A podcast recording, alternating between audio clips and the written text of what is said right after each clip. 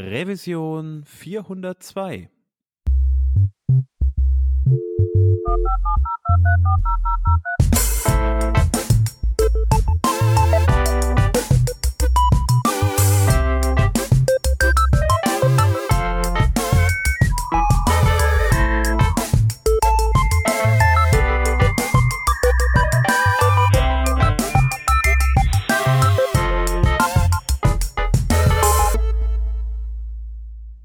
Hallo und herzlich willkommen zum Working Draft. Wir sind heute mit drei Leuten im virtuellen Studio. Zum einen der Rodney. Hi. Hallo.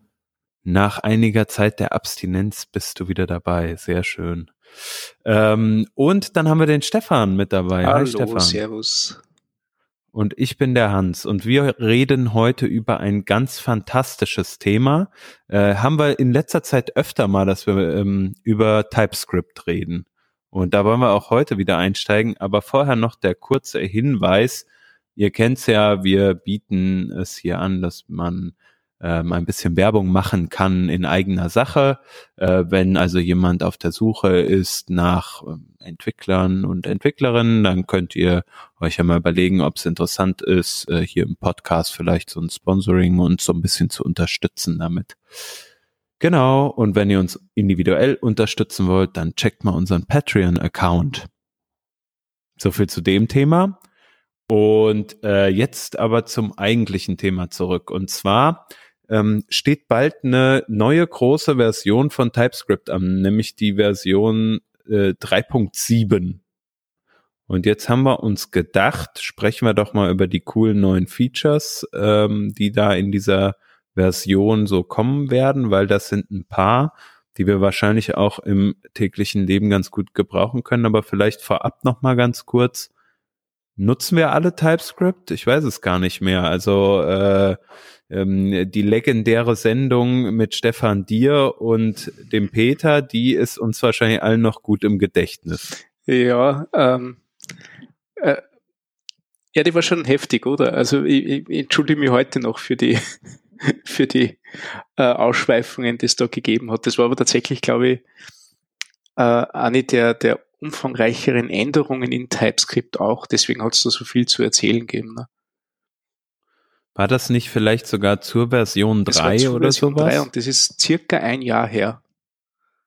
Ja. ja, und ähm, ich bemühe gerade noch parallel irgendwie die Suche, äh, um mal die Revisionsnummer rauszufinden. Ich glaube, ähm, ihr seid da ganz schön tief eingestiegen, äh, so in die, in die Untiefen der ganzen ähm, Generics, die irgendwie dabei sind, glaube ich, ne, so und was Type Inference, wie das funktioniert und solche, solche Sachen. Ja, ne? ja genau. Also wir waren da, also wir, wir haben diesen ganzen äh, Einstiegskram total ausgelassen und gleich in diesen Top-Level-Features drinnen. Ähm, vor allem wegen der Conditional Types. Ich glaube, das war so das, das Ding, das uns ah am meisten fasziniert hat, weil du ja so eine, eine ähm, Metaebene einziehst oder eine Metaprogramming-Ebene einziehst ins Typsystem, wo du halt basierend auf einem Ausgangstyp irgendwelche anderen Typen festlegen kannst. Und das mhm. Ding ist irrsinnig mächtig, kann irrsinnig kompliziert werden, irrsinnig unverständlich, ähm, aber du hast ja da ein richtig kräftiges Werkzeug in der Hand, mit dem du ähm, die ganzen Feinheiten und, und äh, äh, dynamischen, flexiblen Eigenschaften von JavaScript relativ gut beschreiben kannst. Und ich glaube, deswegen haben wir da einfach so richtig abgenördet. Äh, ähm, hm. Ohne, ohne ja, Rücksicht. und ihr wart da ja auch beide super im Thema ja. drin.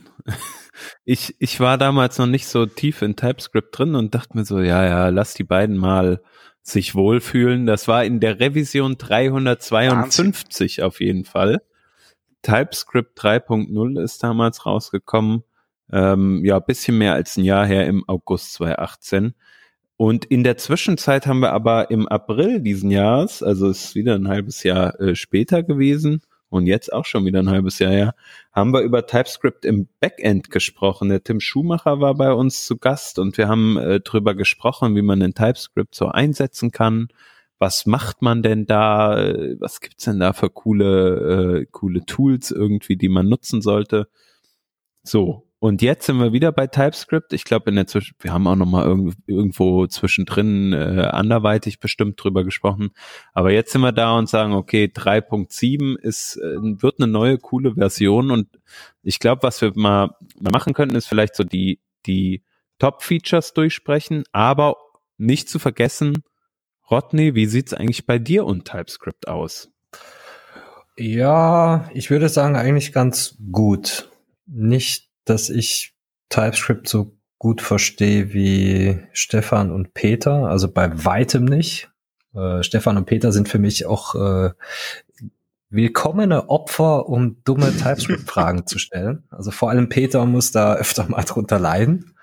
Äh, ich habe immer das Problem, dass ich gar nicht formulieren kann, was ich eigentlich will, sondern immer nur beschreibe, was ich eigentlich haben will. Und mhm. dann kommt halt jemand um die Ecke und sagt, du, das heißt übrigens hier Alpha Bravo Charlie Delta 5. Ich so, aha, das hat einen Namen, interessant. Dann kann ich ja jetzt auch googeln. Also das ist ein ganz typisches Problem für mich. Ähm, wie auch immer. Ähm, die Working Draft Kollegen sind da super hilfreich. Äh, auch Stefans Blog, äh, total krass. Äh, ich habe auch das Gefühl, ich verstehe vielleicht schon so 60 Prozent von dem, was ich da lese. oh mein Gott. Äh, bitte, wenn äh, du irgendwelche Verbesserungsvorschläge hast oder irgendwelche Formulierungen äh, unklar sind, unbedingt sagen. Ja, ja, also, wenn ich, wenn ich, wenn ich dann verstehe, was sie, was, was eigentlich Sache ist, dann ist das, was du da geschrieben hast, auch total klar. Also okay. ist jetzt doof formuliert, aber ich glaube eher, das Problem bin ich. Jedenfalls, äh, ich mache mit TypeScript seit März, April rum, sowas. Hab mir das nicht äh, selbst ausgesucht, sondern wurde von einem Entwicklerkollegen hier quasi drauf angesetzt, im Sinne von, der hat das einfach mal reingeworfen und ich musste damit klarkommen. Zu dem Zeitpunkt hatten aber schon viele Bibliotheken auf TypeScript umgestellt und ich hatte eh schon das Gefühl, hm, muss man sich jetzt mal angucken, sonst kann man ja irgendwie den ganzen Code, den man da einsetzen möchte, nicht mal mehr lesen. Ähm, geschweige denn da mal einen Pull-Request für machen. Ähm, und so habe ich dann halt angefangen, auch TypeScript zu schreiben. Irgendwann gefühlte drei Minuten nach Start habe ich mich dann auch total da rein verliebt. Mhm. Also wer immer noch nicht bei TypeScript, äh, TypeScript angekommen ist, schaut euch echt an. Es ist äh, grandios.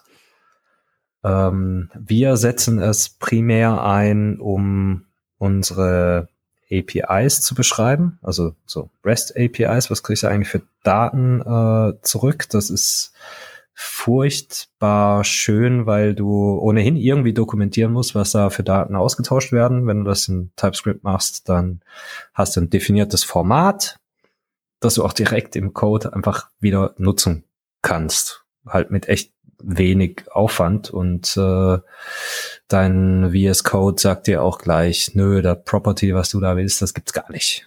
Oder ist halt ihr eine Zahl, kein String oder irgendwas in der Richtung. Das ist schon echt verdammt geil. Wo ich noch Defizite sehe, also bei mir, nicht bei TypeScript, vielleicht auch bei TypeScript, ähm, sind so interna. Also ich finde mich ganz oft wieder dabei, innerhalb einer Funktion bestimmten Variablen äh, irgendeinen Typ zu verpassen, damit TypeScript checkt, die, das Object, was ich da gerade zurückgebe, also returne, ist auch wirklich das, was die Funktionssignatur sagt, dass ich zurückgebe. Ähm, das nervt manchmal ein bisschen. Also das mit der Inference ist noch nicht so so 100% geil, aber deutlich äh, besser als gar nicht. Also an anderen Stellen ist es wieder so, wie hast du rausgefunden, dass das jetzt ein, ein Boolean sein muss? Ich hm. verstehe gar nicht, wie du da jetzt drauf kommst. Äh, aber vielleicht ist das ein guter Einstiegspunkt, um mal drüber zu reden, weil äh, was man merkt, ist ja, äh, du auch du hast einiges an Wissen in TypeScript. Also wir sind alle irgendwie unterwegs mit TypeScript. Das heißt, auch dieser Change mit äh, 3.7, der betrifft uns ja, ne?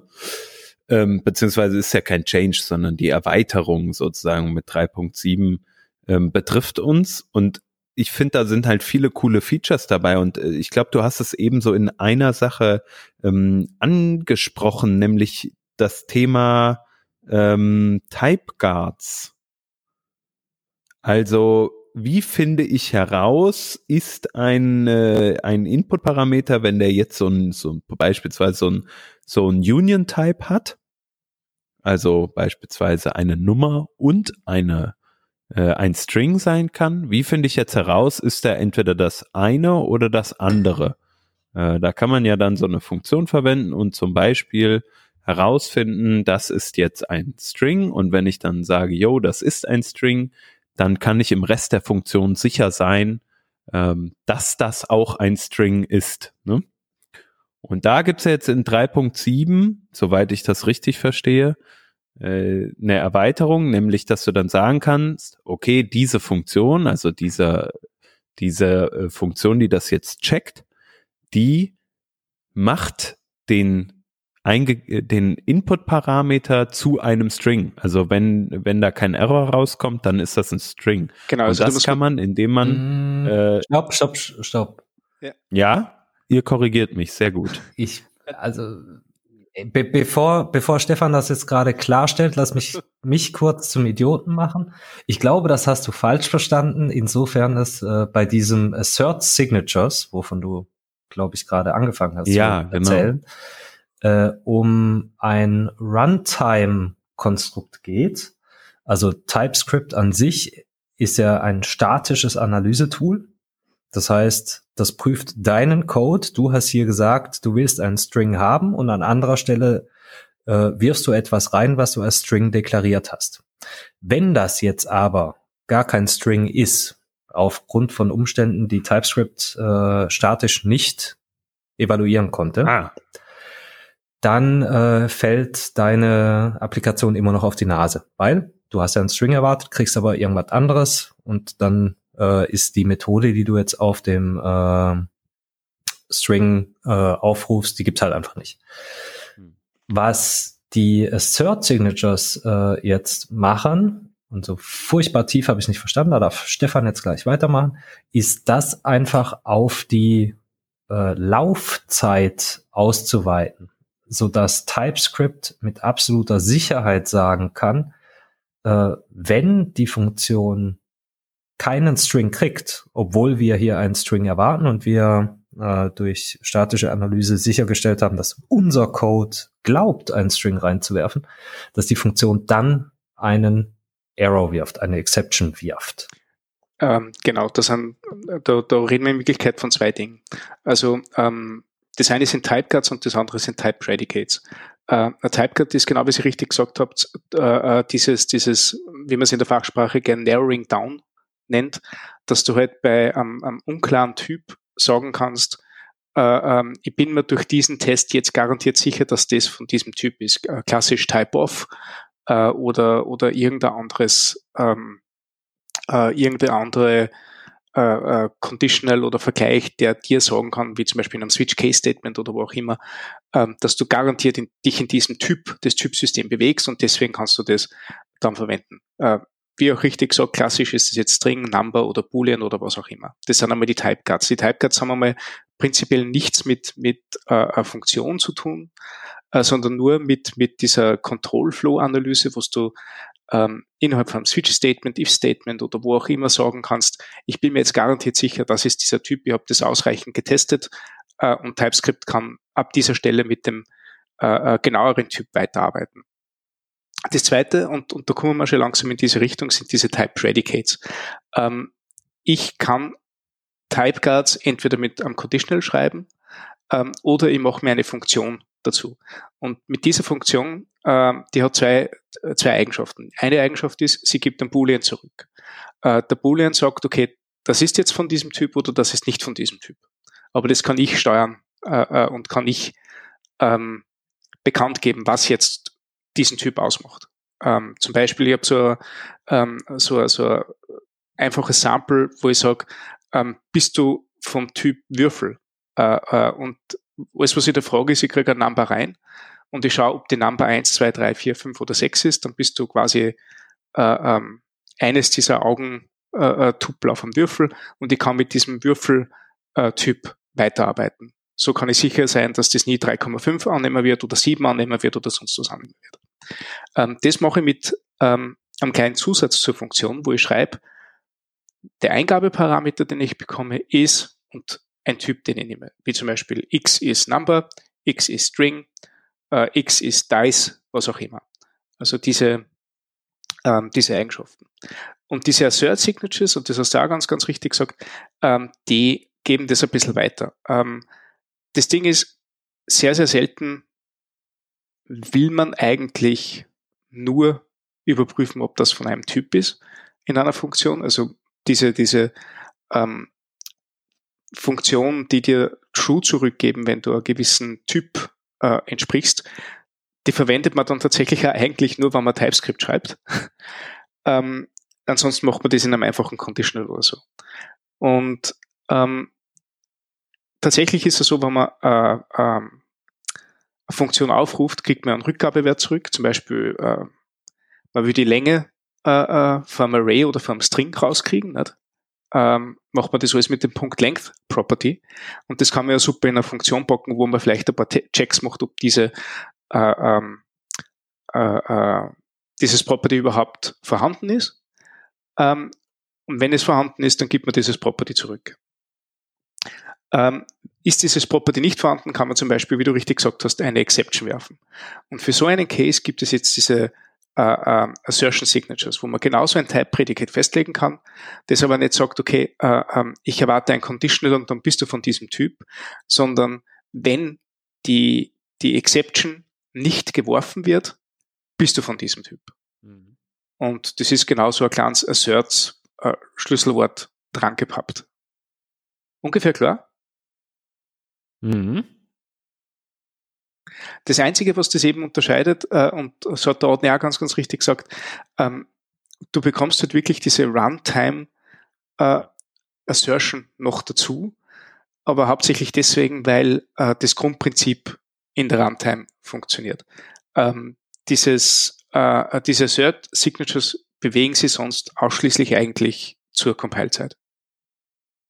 Okay, also äh, das neue Feature ist auf jeden Fall, dass dann äh, praktisch das Asserts Input äh, ist String, also dass da zur Compile-Zeit gecheckt wird sowieso, aber auch zusätzlich noch zur Runtime. Genau. Ja. Okay. Also das mit der Runtime ist ein netter Beifekt. Ja, Okay, und das ist jetzt ein Ding, was auf jeden Fall so, äh, diese Assert Signatures, die jetzt so landen werden in der Version 3.7.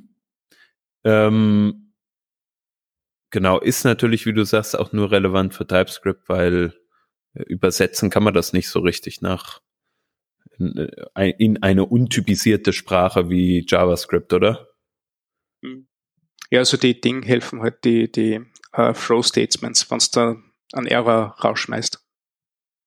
Ja, okay, aber das, äh, das kann man ja praktisch auch eins zu eins einfach so übertragen. Ja. Ähm, weil, ja. Äh, warum ich das so genau frage, ist, es gibt ja noch andere äh, Themen, wo wir jetzt auch noch drauf kommen werden und die kann man ja dann wieder eins zu eins auch in, ähm, ja, als Proposals beziehungsweise teilweise auch schon recht fortgeschritten äh, in der in dem, im, im ECMAScript-Äquivalent sozusagen ja auch finden. Zum Beispiel, das nächste wäre jetzt ähm, Top-Level Await. Ich glaube, wir haben da vor zwei, drei Revisionen oder so schon mal drüber gesprochen.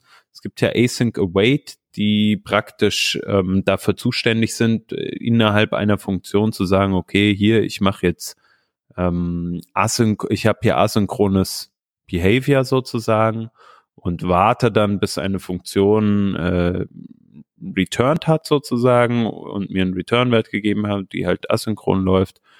Und ähm, das Ganze kann man ja nie sozusagen auf Modul-Level-Ebene an, anpacken. Also man kann nie sagen, okay, hier ist jetzt äh, ein Await, was einfach sozusagen in der, äh, nicht in einer Async-Function steht, das war ja bisher immer ein Problem und das hat man ja jetzt nachgespeckt in, in JavaScript und das kommt jetzt auch nach TypeScript, richtig? Habe ich so verstanden, ja. Ja, das Coole ist halt, dass man dann sowieso ja schon gescoped ist innerhalb einer Komponente. Also wenn man sagt, okay, ich schreibe hier mein Module, äh, das heißt, keine Ahnung, äh, Request Data und dann kann ich da einfach reinschreiben, äh, const so und so, await, fetch und dann rufe ich meine meine URL auf und muss das nicht mehr rappen in eine asynchrone Funktion. Das Beispiel ist ja auch in dem Post. Wir werden das auch nochmal verlinken.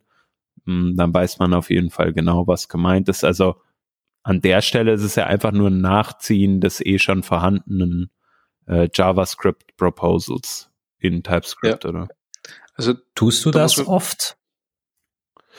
Also hast du hast du Code, der Top-Level äh, Await braucht, abseits von deiner äh, deinem Einstiegsfile, ja. deinem Main.js, Index.js, was auch immer? Ja, ernsthaft? Ständig. Ähm, also, also gerade wenn ich, wenn ich in Modulen arbeite äh, äh, und, und einfach nur, also ich, nicht unbedingt was in einer Function rappen will, will sondern einfach nur äh, ein paar Sachen ausführen will und vielleicht einen Wert zurückgeben oder sonst irgendwas, ähm, mache ich das eigentlich ständig. Und das ist alles immer irgendwo asynchron. Das ist, finde ich jetzt interessant. Also bei mir sind Module wirklich Container, die Funktionalität zurückliefern, diese aber nicht ausführen. Weil sobald du ein Modul direkt ausführen würdest, dann tust du das ja nur einmal, wenn das Modul geladen wird. Und das muss nicht zwangsläufig der richtige Zeitpunkt sein, zum einen. Zum zweiten stelle ich mir das so vor, das ist jetzt kein kein Erfahrungswert, dass das eher schwer äh, zu testen ist, weil du ja so ein Modul nur einmal lädst. Ja, da hast du natürlich recht. Testen. okay. Äh, nee, Na, dann, ähm, also bin in, ich, dann bin ich beruhigt. Na, wo das halt hauptsächlich passiert ist, ähm, ist tatsächlich in, in, in Node.js wo ich, wo ich mein, mein Modulcode irgendwo ausgelagert habe und, und dann hast du diesen, diesen Haupteinsprungspunkt, äh, wo du gern einfach nur eine Funktion nach der anderen aufrufen möchtest. Und genau da, da fehlt es mir dann. Da ja. musst dann immer irgendwie mit einer IFI arbeiten und ja, es geht natürlich auch. Und ich verstehe ja auch, warum es geht, weil es eigentlich nur Synthetic Sugar auf, auf, auf Promises ist. Ne? Ähm, deswegen brauchst du ja das Async-Keyword an einer äh, äh, erreichbaren Stelle. Aber auf der anderen Seite habe ich nie verstanden, warum das nicht, nicht auf Top-Level gehen soll. Also ich glaube, der Peter wollte, hatte mir irgendwann mal beibringen wollen, warum das nicht so ist, dass Async Await nicht nur äh, Sugarcoating für ähm, für Promises ist. Ich kann mich aber leider nicht mehr dran erinnern, warum das so ist. Der, der ähm, Peter hat garantiert ein Recht. Ja. es ist nur so, dass immer, immer das meine mein Eselsbrücke ist. Ne? Ja, nee, ich verstehe genau, was du meinst. Ich hätte das jetzt auch eigentlich so unterschrieben. Ähm, aber ich glaube, das funktioniert äh, under the hood nicht genau gleich. Und das war irgendwie so ähm, das Thema. Ähm, ja, jetzt bräuchte man einen Peter. Ja, total. Aber vielleicht wissen es die Hörer ja noch, ähm, weil es war bestimmt in einer dieser Revisionen oder ihr wisst es ähm, sowieso. Oder aber ich erinnere mich falsch, dann könnt ihr das ja mal äh, kommentieren oder uns auf Twitter hinweisen. Das wäre fantastisch. Ja, äh, grundsätzlich aber, also auch dieser Einstiegspunkt, ich habe den auch immer, also auch wirklich, sei es nur sowas wie, ich mache jetzt hier einen Express-Server auf ähm, und warte, bis der gestartet ist äh, allein dafür bräuchte ich halt den Await. Und das mache ich dann immer halt in einem in einer immediately, immediately evoked function expression. Zweimal versprochen innerhalb von einem langen Wort. Iffy. Naja. Ja, aber das ist genau das, was ich meinte. Das ist so dein, deine Main, dein Ein Eintrittspunkt, dein genau. Entry-File. Ja. Und da ist das okay, dann mache ich das auch. Also das ist auch der einzige Ort, wo ich jetzt so eine so eine IFI regelmäßig äh, noch nutze. Mhm. Ähm, aber nur dafür hätte ich das jetzt, das Top-Level Await nicht gebraucht. Mhm. Wo ich das sehr geil finde, auf der anderen Seite, ist äh, in Chrome, also äh, nicht in Chrome jetzt, aber in, in den DevTools, wenn du in der Konsole bist und da äh, eben direkt Await irgendwas machen kannst mhm. und dir nicht den Wolf mit äh, einer IFI oder so äh, schreiben musst. Da ist das sehr sexy, also in einer, in einer REPL auf jeden Fall. In einem Modul weiß ich nicht. Da müsste man mich jetzt noch äh, von überzeugen, dass das wirklich eine gute Idee ist. Und auch da wieder, vielleicht hat der eine oder andere von den Hörern und Hörerinnen äh, ja vielleicht einen Use Case und kann uns nochmal erzählen, was da so noch ansteht und was wir jetzt übersehen haben. Bestimmt, wenn man jetzt den Code so durchsucht, vielleicht käme man dann noch auf was anderes. Naja, ein anderes Teil, äh, ein anderes Teil, was aber auch in 3.7 landet. Ja, Entschuldigung. Ich, wollte nicht, ich möchte noch ein, einen kleinen Zusatz zum, zum Top-Level äh, ähm, Await oder Top-Level Async, Top-Level Await heißt es, ähm, machen. Und zwar, ähm, ihr habt es richtig gesagt, das ist äh, eigentlich nur was, was, was in JavaScript proposed wird. Und das ist aber ganz, ganz wichtig, weil TypeScript keine Sprachfeatures mehr implementieren wird, die nicht mindestens äh, Stage 3 in JavaScript erreicht haben. So, so Dinge wie, wie ähm, Namespaces zum Beispiel, wie es früher gegeben hat, oder, oder äh, Enums oder Klassen, die ja TypeScript alle eingeführt hat, bevor es dazu ein ECMAScript-Proposal gegeben hat.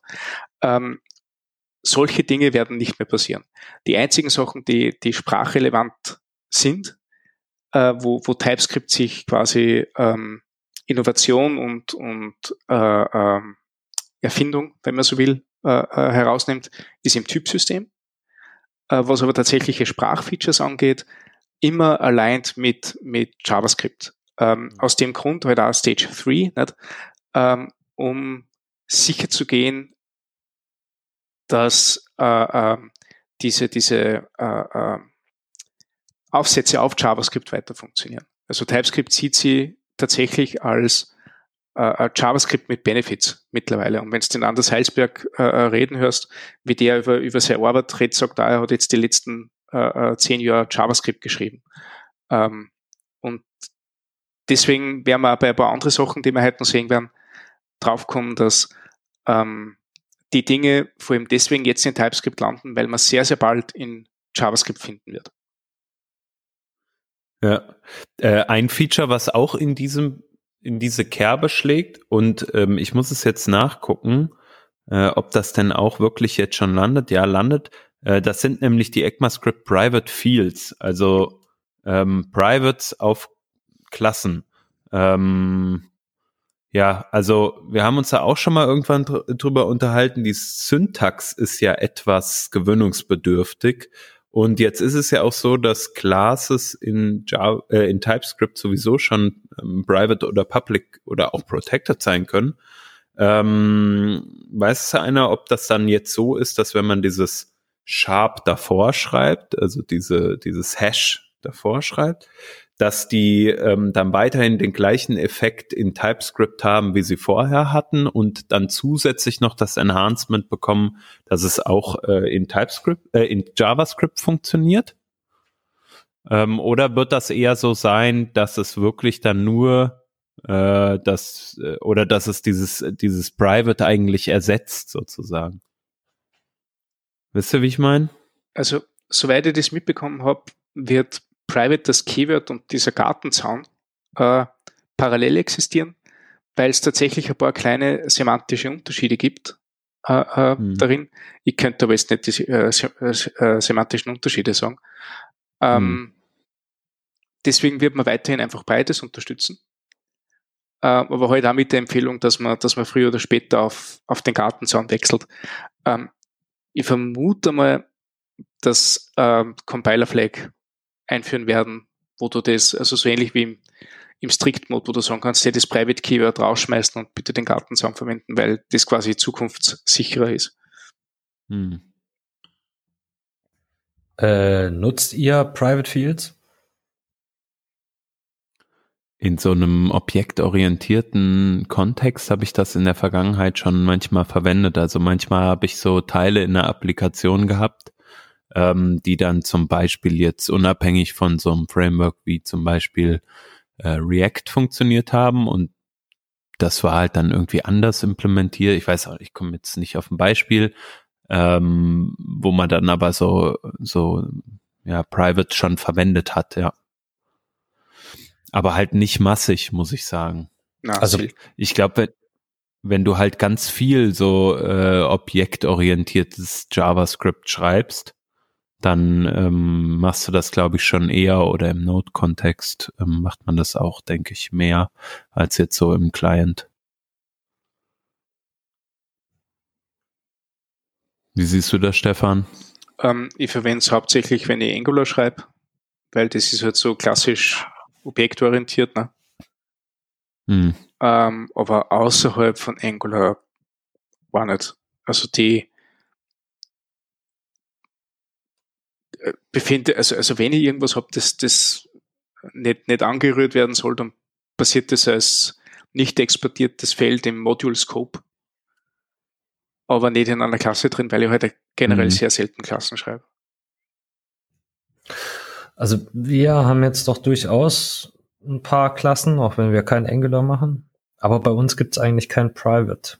Bei uns gibt's eher Protected. Wenn irgendwas nicht öffentlich relevant ist, dann, dann markieren wir das Protected, weil wir dann die Möglichkeit haben, in einem Unit-Test diese Klasse zu erweitern und dieses Protect Protected-Feld äh, dann wieder zugänglich zu machen, also dem Test zugänglich zu machen. Und bei einem Private hast du das nicht.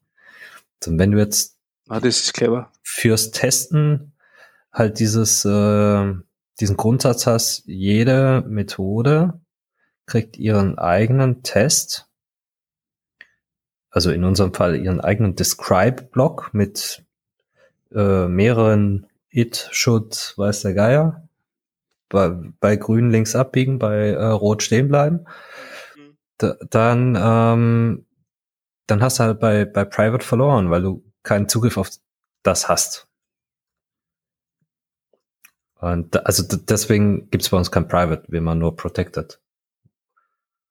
Und Mhm. da hast du auch Ja, wieder das das Sinn. Problem, da hast du auch wieder das Problem äh, bei deinem Ansatz, Entschuldigung, dass ich schon wieder von dieser Unit-Testing-Ecke her komme, wenn du halt jetzt äh, Klassen nicht machst, weil braucht man nicht, man kann ja auch irgendwie Funktionen machen und dann hat halt so ein Modul exportiert halt irgendwie eine Handvoll äh, Funktionen, die relevant sind. Okay, ja, klar, kann man machen. Ähm, das, was nicht exportiert wird, kannst du aber auch wieder direkt nicht testen. Das heißt, du kannst das immer nur als ähm, Nebentest einer anderen Funktion testen. Mhm. Und, und da muss man ja dann fragen, ist das nicht sogar im Zweifel besser? Also ähm, will man die Internas eine, eines Moduls wirklich testen? Ich würde argumentieren, nö, du willst eigentlich nur deine Public API von dem Modul testen. Wenn das Modul jetzt äh, functional geschrieben ist, dann musst du halt all das, was du testen willst, über die Input-Parameter der Funktion äh, testen. Wenn du eine Klasse hast und willst die irgendwie testen, dann willst du ja auch nicht irgendein, äh, irgendeine Eigenschaft anpassen, die eigentlich von außen sowieso nicht modifiziert werden kann.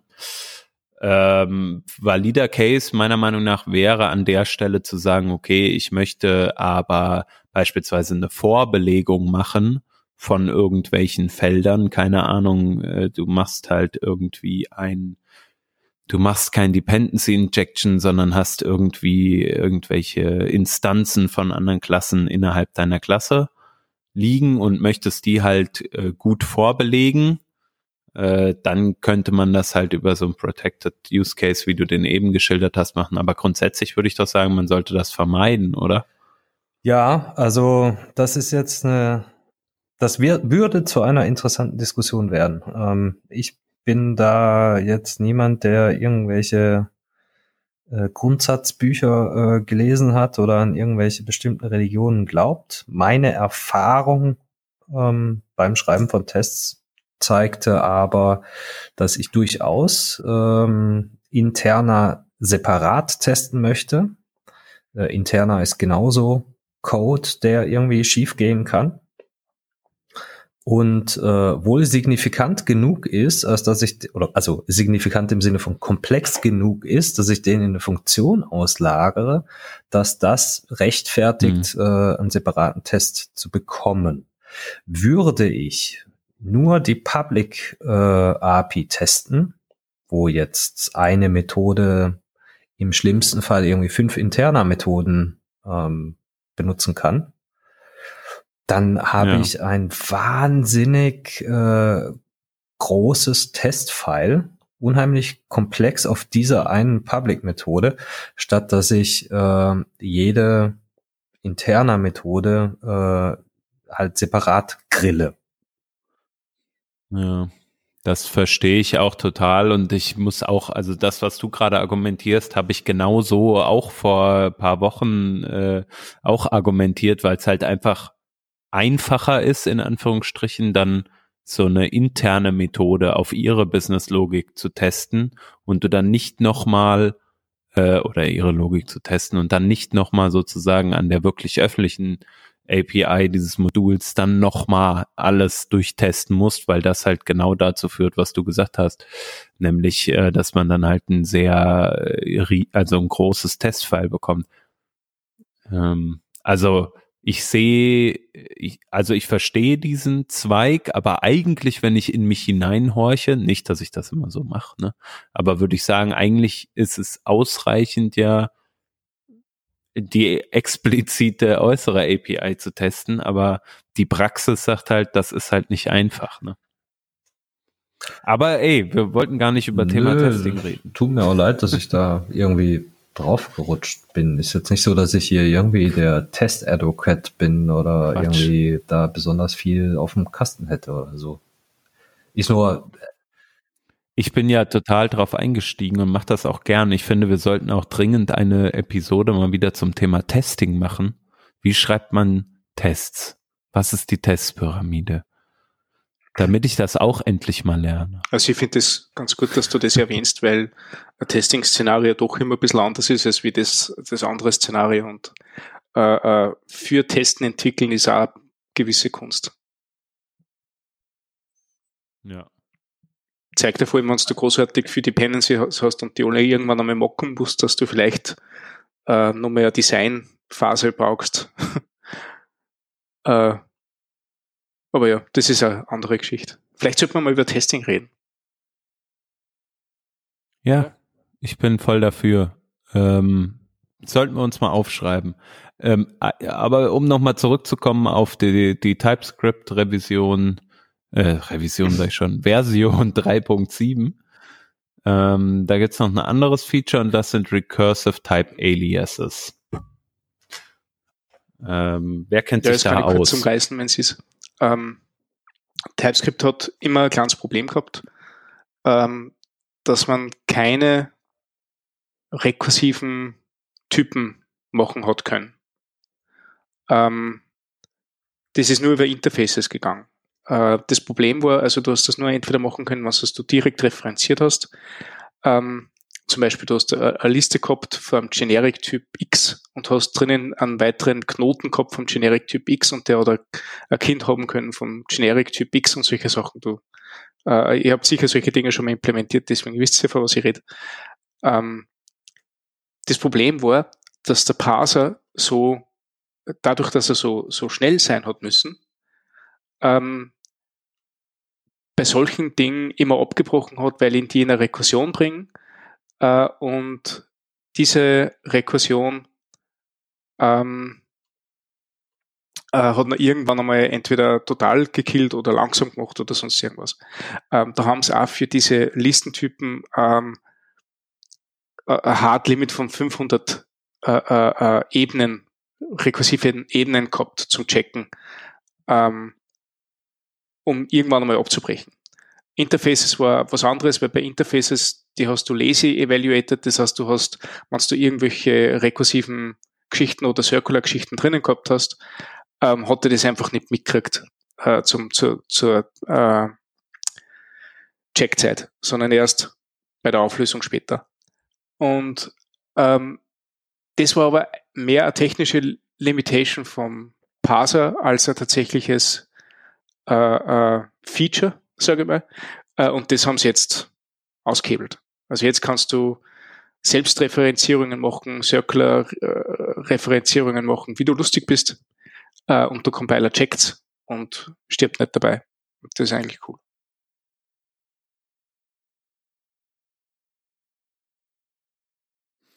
Okay, also für Leute, für die 500 äh, Ebenen nicht Nein, die 500 ausreichen. Ebenen waren ja leider nur in einem speziellen Case. Nicht? Das war halt wirklich, wenn du ähm, die Rekursion ja. im gleichen Typ gehabt hast, du nicht über mehrere Typen äh, verteilt. Und hm. äh, das Problem ist, das passiert dir öfter, als man glauben möchte, dass du irgendwas rekursiv brauchst. Also äh, alleine, ja. wenn du wenn du ein Array hast, das äh, einen gewissen Typ annehmen kann und das kann wieder ein Array haben und solche Sachen. Also es gibt gibt ständig äh, äh, Cases bei komplexen Datenstrukturen, wo du irgendeine Rekursion brauchst. Äh, äh JSON ist das beste Beispiel. Du wirst ja, äh, eine JSON-Repräsentation von deinem Objekt haben mhm. und gehst du mal die erste Objektebene durch, dann siehst du, okay, irgendein Feld davon ist wieder Objekt, dann musst du das wieder JSON passen. Nicht? Ähm, bam, hast schon rekursive ja. Elemente. Das ist ja auch das Beispiel, was hier im Post drin ist. Und ich habe äh, jetzt auch kurz drüber nachgedacht und da fiel mir sofort die letzte API ein, die ich mal implementiert habe, die genau das auch hatte. Elemente, die äh, Elemente vom gleichen Typ beinhalten können. Klar. Ähm, passiert und kann man jetzt in Interface äh, oder im Ty in Type jetzt besser hm. ähm, beschreiben. Jo, fantastisch. Ich habe mal, ähm, hab mal gerade ganz kurz ja. eine Frage äh, hier an Stefan, vermutlich.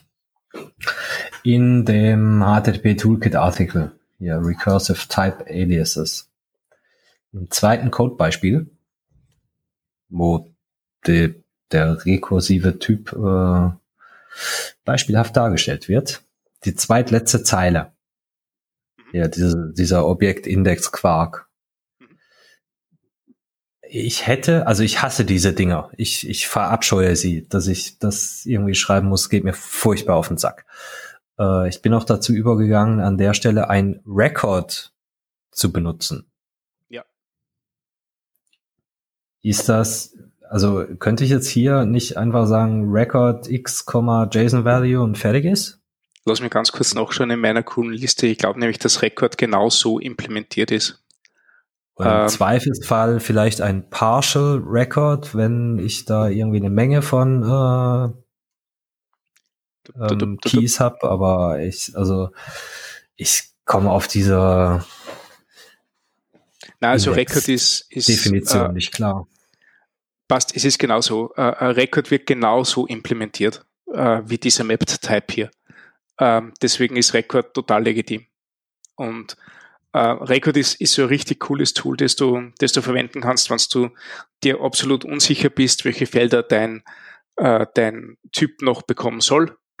Zudem ist er da. Das ist halt für das, wird jeder von uns schon gemacht haben, du hast irgendein Objekt und da hast du noch on the fly noch weitere Properties hinzu, weil du halt das gerade so brauchst.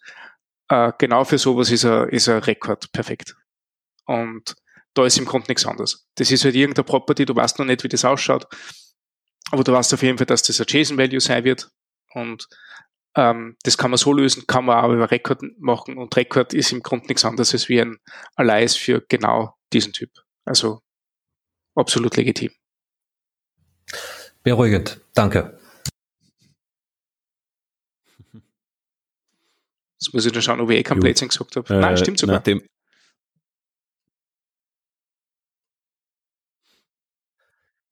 Wenn wir wollten, wenn es für euch okay ist, gehen wir auch zum nächsten Punkt zum, schon zum über. Besten.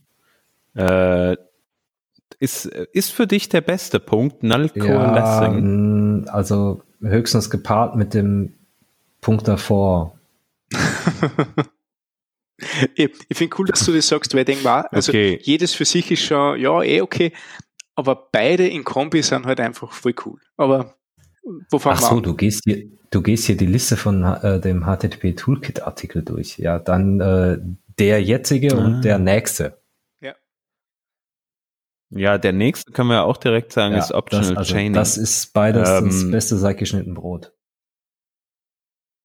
Ja, beides auch ECMAScript äh, Stage 3 Proposal, heißt landet auch in JavaScript. Haben wir auch schon mal drüber gesprochen, glaube ich. Äh, Nochmal kurz zum Auffrischen, vielleicht erst Optional Chaining.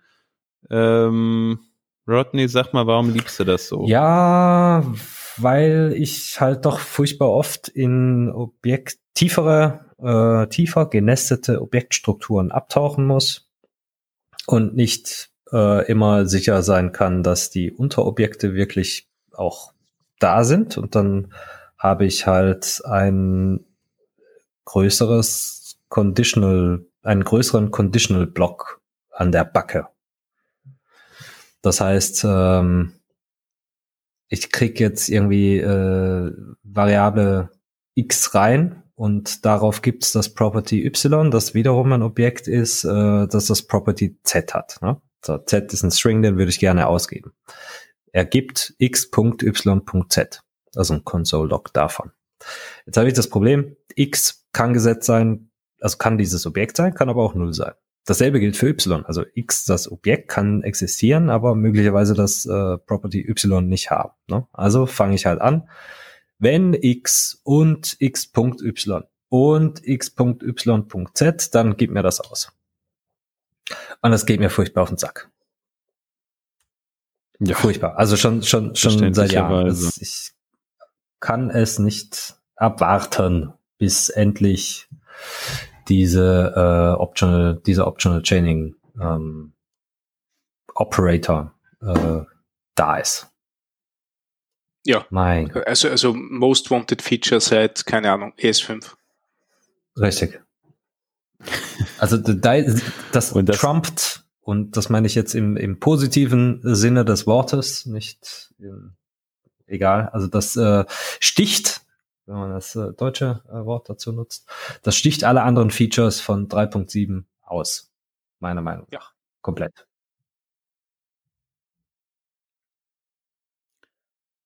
Jo, weil eins von den Features, das geht ja auch damit Hand in Hand, haben wir eben schon angesprochen, Null Coalescing, ähm, hat man jetzt, glaube ich, noch nicht erklärt. Ja, ne? Also ich habe das auch gar nicht so am Radar gehabt, muss ich ganz ehrlich sagen, bis zu diesem Artikel.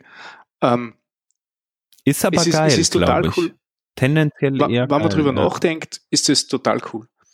Ähm, du hast halt also jeder kennt das Pattern, wo du sagst, hey, äh, äh, ich will das eine Property haben und wenn es nicht existiert, nimm bitte irgendein Default Value oder irgendeinen anderen Value. Ja, äh, äh, und das macht man meistens mit diesem oder, ne? also mit dem, dem, was man auch in Conditionals verwenden kann, nicht? Weil entweder Pipe, Pipe. Die, die, hm. genau dieser Pipe, Doppelpipe Operator, ne? Ähm, in Conditionals ist es oder. Und äh, die Idee ist, dass du sagst, hey, hat das da vorne evaluiert das auf einen wahren Wert hin ähm, ist okay, dann nimm das oder nimm das andere.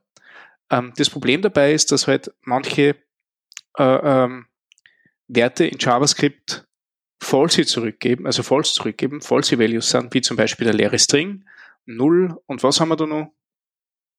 Leere String und Null sind, glaube ich, eh die, die einzigen, um die es da wirklich geht. Die ja. wichtigsten, ne, mit denen du. Also Null oder die ja. Zahl Null? Also Null. Die also Zahl weil, 0. weil, weil beides ist falsy. Genau, also, also 0 ist falsy, die Zahl 0 ist falsy und der leere String sind falsy.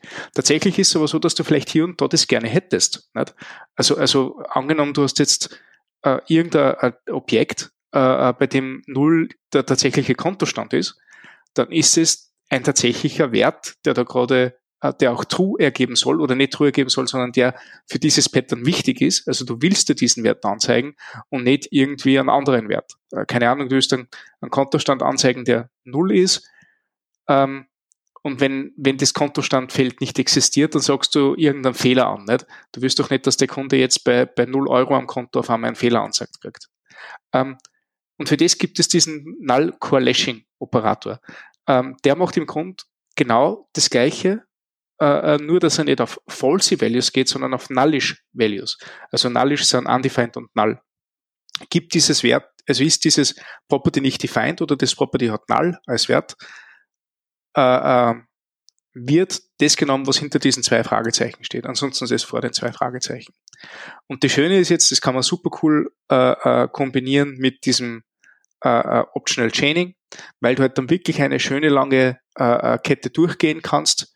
Und sollte irgendwo in dieser Kette ein Bruch sein und der Wert nicht mehr existieren, kannst du mit diesem äh, ähm, mit diesen zwei Fragezeichen dann auf einen Default-Wert zurückgehen und du brauchst nicht fürchten, dass du da irgendwo äh, Null oder einen leeren String drinnen hast. Also das sind schon, mit dem kann man ziemlich coole Patterns eigentlich machen. Was ich auch total witzig finde, hier dieser HTTP Toolkit äh, Artikel zeigt auch ein paar so Beispiele, wie man Code heute schreiben würde. Ähm, für oder in dem Block Optional Chaining. Das erste Beispiel benutzt den äh, Ternary Operator. Also dieses, ich habe eine Expression, Fragezeichen, dann habe ich die äh, Truthy Expression, Doppelpunkt, dann habe ich die Falsy Expression. Ähm, und dann gibt's das zweite Beispiel, also wurde dann einfach nur noch mit oder das Verhalten der äh, Boolean Operators in einer Expression äh, benutzt. Das ist ja nicht so wie in anderen Sprachen, wo du ähm, A oder B ergibt True äh, hast, sondern A oder B ergibt halt entweder den Wert A oder den Wert B, je nachdem welcher halt truthy ist. Äh, dieses Verhalten wird hier missbraucht, um dann den Wert zurückzugeben. Was bedeutet, dass du dasselbe wie der, wie der Ternary halt in, in weniger Code und deshalb irgendwie lesbarer vielleicht machen kannst. Also ich war traditionell immer so ein, ich mache das hier mit den Boolean, äh, Boolean Operators weil das liest sich ja schon genau so, wie ich das auch haben will. Ne? Entweder das eine oder das andere äh, oder sonst halt irgendwie ein Default. Und ich habe furch mit furchtbar vielen äh, Entwicklern da auf einmal zu tun gehabt, die irgendwie gar nicht darauf klargekommen sind und alles in, in Ternaries umgebaut haben. Also dann auch so genestete Ternaries. Mal mit Klammern mal ohne, wo du dann schon wieder irgendwie äh, Precedence, Operator Precedence äh, verstehen musst, um, um zu wissen, was jetzt hier eigentlich in welcher Reihenfolge ausgeführt äh, wird. Also sitzt echt da so, ey, was, was ist hier eigentlich das Problem? Was ist hier eigentlich das Problem? Warum schreiben die so einen Code? Ganz einfach, weil das Verhalten dieser Boolean äh, Operators für Leute mit äh, sprachlichem Migrationshintergrund oft nicht klar ist. Also angenommen, du hast mit PHP angefangen. Bei PHP ist das halt nicht so. Das gibt ein True oder ein False. Also kriegst auch einen Wert zurück, aber das ist halt ein Boolean. Das Resultat äh, dieser Operation ist ein Boolean und nicht der erste truthy Wert. So, wenn du halt so angefangen hast und das irgendwie nicht versehentlich gelernt hast, dass äh, JavaScript dann andere Methode fährt, dann äh, landest du halt echt in der Ternary äh, Suppenhülle. Spannend. Äh, ja. Entschuldigung, das äh, ist mir gerade so in den Sinn gekommen, als ich dieses Beispiel gesehen habe. Na, du hast für recht. Und das ist jetzt auch wieder so ein Ding, wo ich dann endlich sagen kann, hör mal, also wir brauchen jetzt hier keinen Glaubenskrieg, Glaubenskrieg mehr führen, ob das jetzt Ternary oder äh, Boolean Expressions. Äh, wir machen jetzt hier nämlich äh, einen auf Optional Chaining und fertig ist. Wieder, wieder eine Diskussion tot. Stimmt, ja. Herrlich. Und vor allem halt lesbarer mhm. Code. Also das ist halt das Geile, ne? Ich finde halt, noch vor drei Jahren oder so haben wir uns immer damit, also trotzdem noch irgendwie damit befasst, ja, der Code, der muss so geschrieben werden, dass andere Developer ihn lesen können, nicht, dass der optimiert ist für irgendwie die Ausgabe und bla. Äh, also selbst vor drei Jahren, finde ich, hat man noch so darüber nachgedacht und da denkt man heute nicht mehr drüber nach. Es geht nur noch effektiv darum, geilen Code zu schreiben, damit du ihn gut lesen kannst. Also, finde ich. Ihr stimmt mir nicht zu. Nein, ich stimme dir total zu. Eh, weiß ich nicht. Also ich stimme dir aus meiner Perspektive auch zu. Also ich weiß nicht, ob dir die Welt da jetzt zustimmt. Ja, die Welt bestimmt Aber nicht. also ich, Aber das brauchen wir ja. er sehe das ja immer noch als eine meiner größten Leistungen des letzten Jahres, dass ich äh, gelernt habe, mich aus diesen Code muss so und so aussehen Zwängen zu lösen. Dieses, also da JavaScript hat ein Semikolon am Ende zu haben und äh, generell geschweifte Klammern kommen hier äh, auf die öffnende äh, Zeile und nicht irgendwie auf eine neue und da ist auch ein Space vor der Klammer und lauter so Zeugs, ne? Also das, was ich als Mhm. ästhetisch irgendwie äh, angesehen habe. Und dann kommt halt irgend so äh, ein Team da halt an und macht hier so basisdemokratisch, nö, wir machen jetzt hier Standard JS und irgendwie könntest du den ganzen Tag nur noch kotzen, bis du halt merkst, ist auch scheißegal, was du für einen Code äh, in, in v VS Code reinschreibst. Sobald du Speichern gedrückt hast, äh, ist ESLint hier, ich mach da mal schön oder, oder prettier oder was auch immer ihr da benutzen wollt. Vollkommen egal. Passiert automatisch, die Regeln sind irgendwo hinterlegt, fertig. Ja, bin ist absolut egal, Meinung. Ne? es ist nicht so cool. Ähm, ja, in jedem Artikel, in den ich schreibe, vergiss ich äh, äh, total, dass ich Strichpunkte mache. Weil, weil ich schlampig bin und weil mittlerweile genau diese Strichpunkte vom Tool eingefügt werden. Das heißt, das mache ich nicht mehr selbst und dadurch wird man halt schlampig. Und das ist Feedback Nummer eins von meinen ganzen Artikeln, dass Leute wieder gerne Strichpunkte hätten. Äh, äh, also ich finde finde ich total irrsinnig. Und ich habe jetzt schon echt überlegt, so wie manche andere Leute, die so einen, einen, einen Night-Mode und einen Day-Mode haben auf einer Seite, mache ich einen Strichpunkt-Mode und einen Nicht-Strichpunkt-Mode, wo man mit so einem kleinen Schalter oben Ja, Strichpunkte dazu schalten kann. Ach, das ist hier Ja. amateurhaft. Jetzt gehst du mal her und portierst irgendwie dieses Prettier oder was auch immer in den Browser. Ja, Also schön, schön hier irgendwie die Megabytes nachladen. Und unbedingt. dann, äh, und dann soll sich äh, der Benutzer oder der Leser doch bitte auswählen, welchen Style er bevorzugt. Also, also wenn, wenn dann doch bitte richtig. Ja. Per perfekte Idee. Die sollen die eigene ESLint-Config und Prettier-Config hochladen und dann mache ich einen Fix auf alle meine, auf alle meine äh, Files. Genau. Geil, geil. Ich freue mich schon, wenn das Feature endlich rauskommt auf deiner Website. So, äh, ein kleiner Exkurs, aber ich glaube, wir haben so auch die wichtigsten Features von dem Launch von äh, TypeScript 3.7 besprochen. Ich glaube, ja. Also die anderen Sachen verstehe ich. oder? Ein, ein, ja, ja, ja, ja. Also wenn wir hier kurz in dem TypeScript-Issue auf äh, im Microsoft-Repo oder in der Microsoft Or- Organization ähm, gucken, da gibt es ein ganz interessantes Editor-Feature noch, die Call Hierarchy. Mm. Das ist auch so ein, so ein Feature, dass ich gar nicht wusste, dass es das gibt, bis irgend so eine äh, Java-Person ankam, die äh, damit konfrontiert war, mit meinem TypeScript irgendwie arbeiten zu müssen. Perspektivisch irgendwann. Also wenn sich die Person halt nicht mehr da rauswinden kann. Ähm, ja, aber dieses JavaScript, äh, das ist doch hier irgendwie, also da, ich finde mich da nie zurecht. Wie, also wie findest du denn jetzt raus, wer diese Funktion hier benutzt? Ich denke mir nur so, ja, keine Ahnung, Grep kann, hat die letzten 30 Jahre funktioniert. Ja, nee, guck mal hier, machst du mal einen Rechtsklick drauf, mal gucken, was Type, äh, was, was äh, VS Code da so macht. Ah ja, dann gibt's hier eine Option, äh, finde, wo das benutzt wird. Wie auch immer das Ding jetzt heißt, ich habe Code gerade nicht offen. Ja, Find genau das. Äh, und ich so, pff, geil, interessant. Habe ich jetzt irgendwie nicht vermisst, aber finde ich auch cool, dass es das gibt. Und hier die, die Java-Type war happy. So, dieses Call Hierarchy ist jetzt quasi das gleiche on Steroids.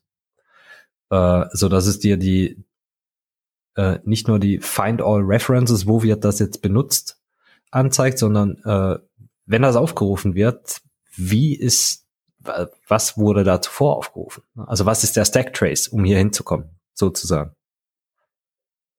Ich habe noch, ich habe auch dieses Feature noch nie benutzt und eigentlich irgendwie auch bis gerade eben nicht vermisst, aber jetzt, wo ich weiß, dass das kommen soll, will ich das unbedingt mal ausprobieren. Das wird garantiert voll oft verwendet werden. Also ich, ich muss aber auch gestehen, ich habe echt wenig ähm, Erfahrung darin, mich in, in fremde Codebases einarbeiten zu müssen. Also in so komplexere Geschichten. Ähm, da ich jetzt aber hier im, im Rahmen meiner Arbeit äh, damit konfrontiert bin, in naher Zukunft viele neue Leute da irgendwie äh, aufzugleisen, ist das irgendwie so ein Thema, mit dem ich mich beschäftigen muss. Und genau hier kommt jetzt, kommt sowas da an und ich sitze da und freue mich wie so ein Kind mit Schäufelchen und Eimerchen am Strand. Geil. Ein schöner Vergleich. Ja. Und jetzt gebe ich dir wieder recht, der Rest ist irgendwie so, pff, ja, okay, schön. Performance Improvements, ja, immer gut, supi. Hm, sie switchen jetzt intern auch zu ESLint, also nachdem sie das TS-Lint jetzt nach ESLint äh, rüberportiert haben, fangen sie auch an, das jetzt intern zu benutzen. Ja, finde ich auch ganz gut. Hm. Wollen das jetzt auch noch nach. Ja, das andere wird ja auch jetzt äh, deprecated wahrscheinlich genau. demnächst. Ne? ESLint geht ja. Wollen, wollen die, die Types, also dieses definitely typed Gedöns auch noch nach GitHub Packages mhm. ähm, publishen, nicht nur nach NPM. Ja, okay, cool. Wer es braucht, jetzt hat er's. Hm, ja. Und es gibt ein neues Handbook. Ja, aber das ist ja ziemlich cool worden. Read one enormous page, starting from the outline. Ich habe da noch nicht reingeguckt und ich muss auch gestehen, ich finde die äh, TypeScript-Docs so semi semi gut. Ich habe zwar irgendwann. Ja, die dann, sind unübersichtlich. Richtig, genau. Ich habe irgendwann zwar dann auch rausgefunden, was ich eigentlich wissen will, aber bis ich an dem Punkt war, habe ich gefühlt zu viel Zeit gebraucht. Deswegen umso besser, dass sie es neu machen. Mhm. Wir bleiben gespannt. Ich bin auf jeden Fall gespannt, äh, was da jetzt noch so kommt in den nächsten Revisionen.